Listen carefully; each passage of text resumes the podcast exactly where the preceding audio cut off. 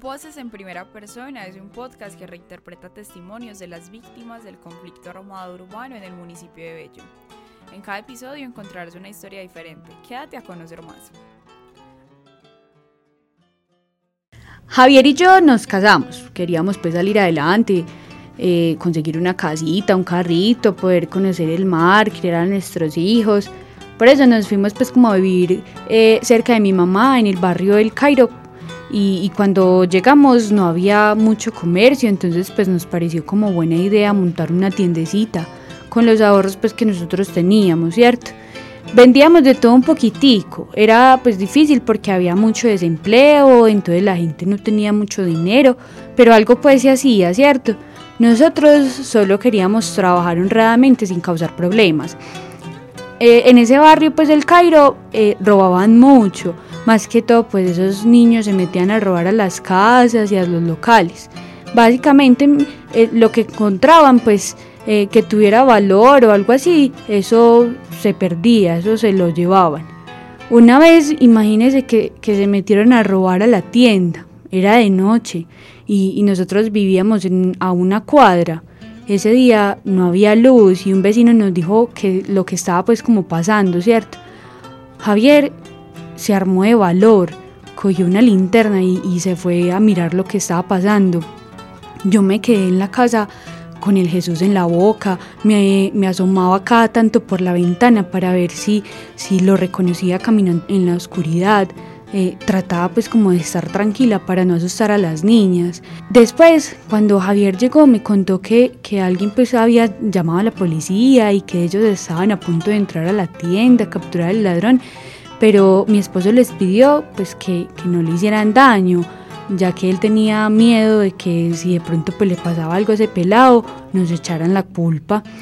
Mm, pues como que los policías entendieron, ¿cierto? Y, y, solo lo espantaron de ahí con la advertencia de que pues no podía seguir haciendo eso, lo que estaba haciendo.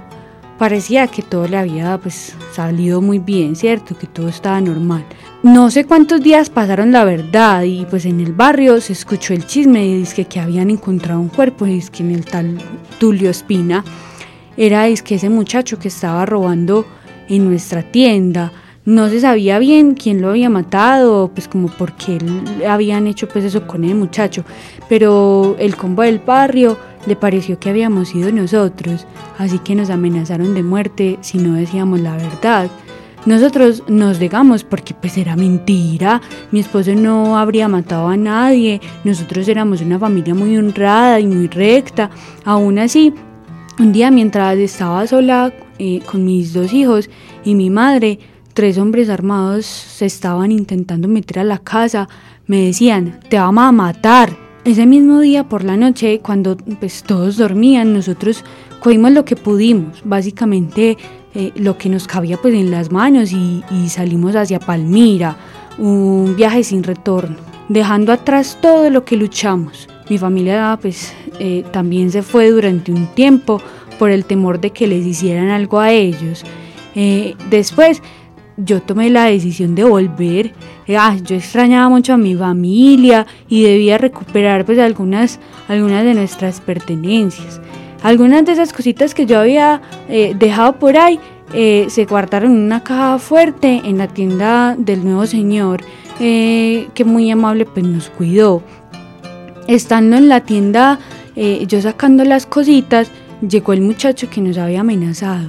Se sentó afuera con una cerveza y un bareto. A eso miraba para todos, para todos lados, para todas partes. Yo aterrada decidí quedarme ahí hasta que se fuera y después de horas se fue. Yo salí corriendo para mi casa, llorando y con el corazón pues al borde de un infarto. Le conté a mi mamá lo que había pasado. Yo pues me quería morir, yo no quería que me mataran.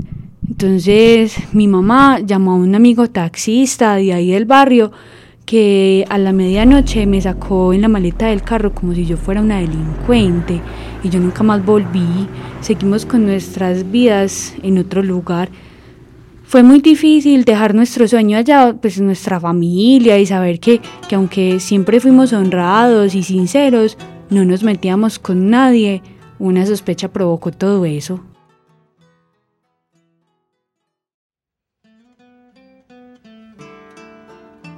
Al llegar al final de este episodio, recordemos que la memoria histórica nunca debe ser silenciada, derrotando los discursos hegemónicos al continuar difundiendo las voces de aquellos que han sido victimizados.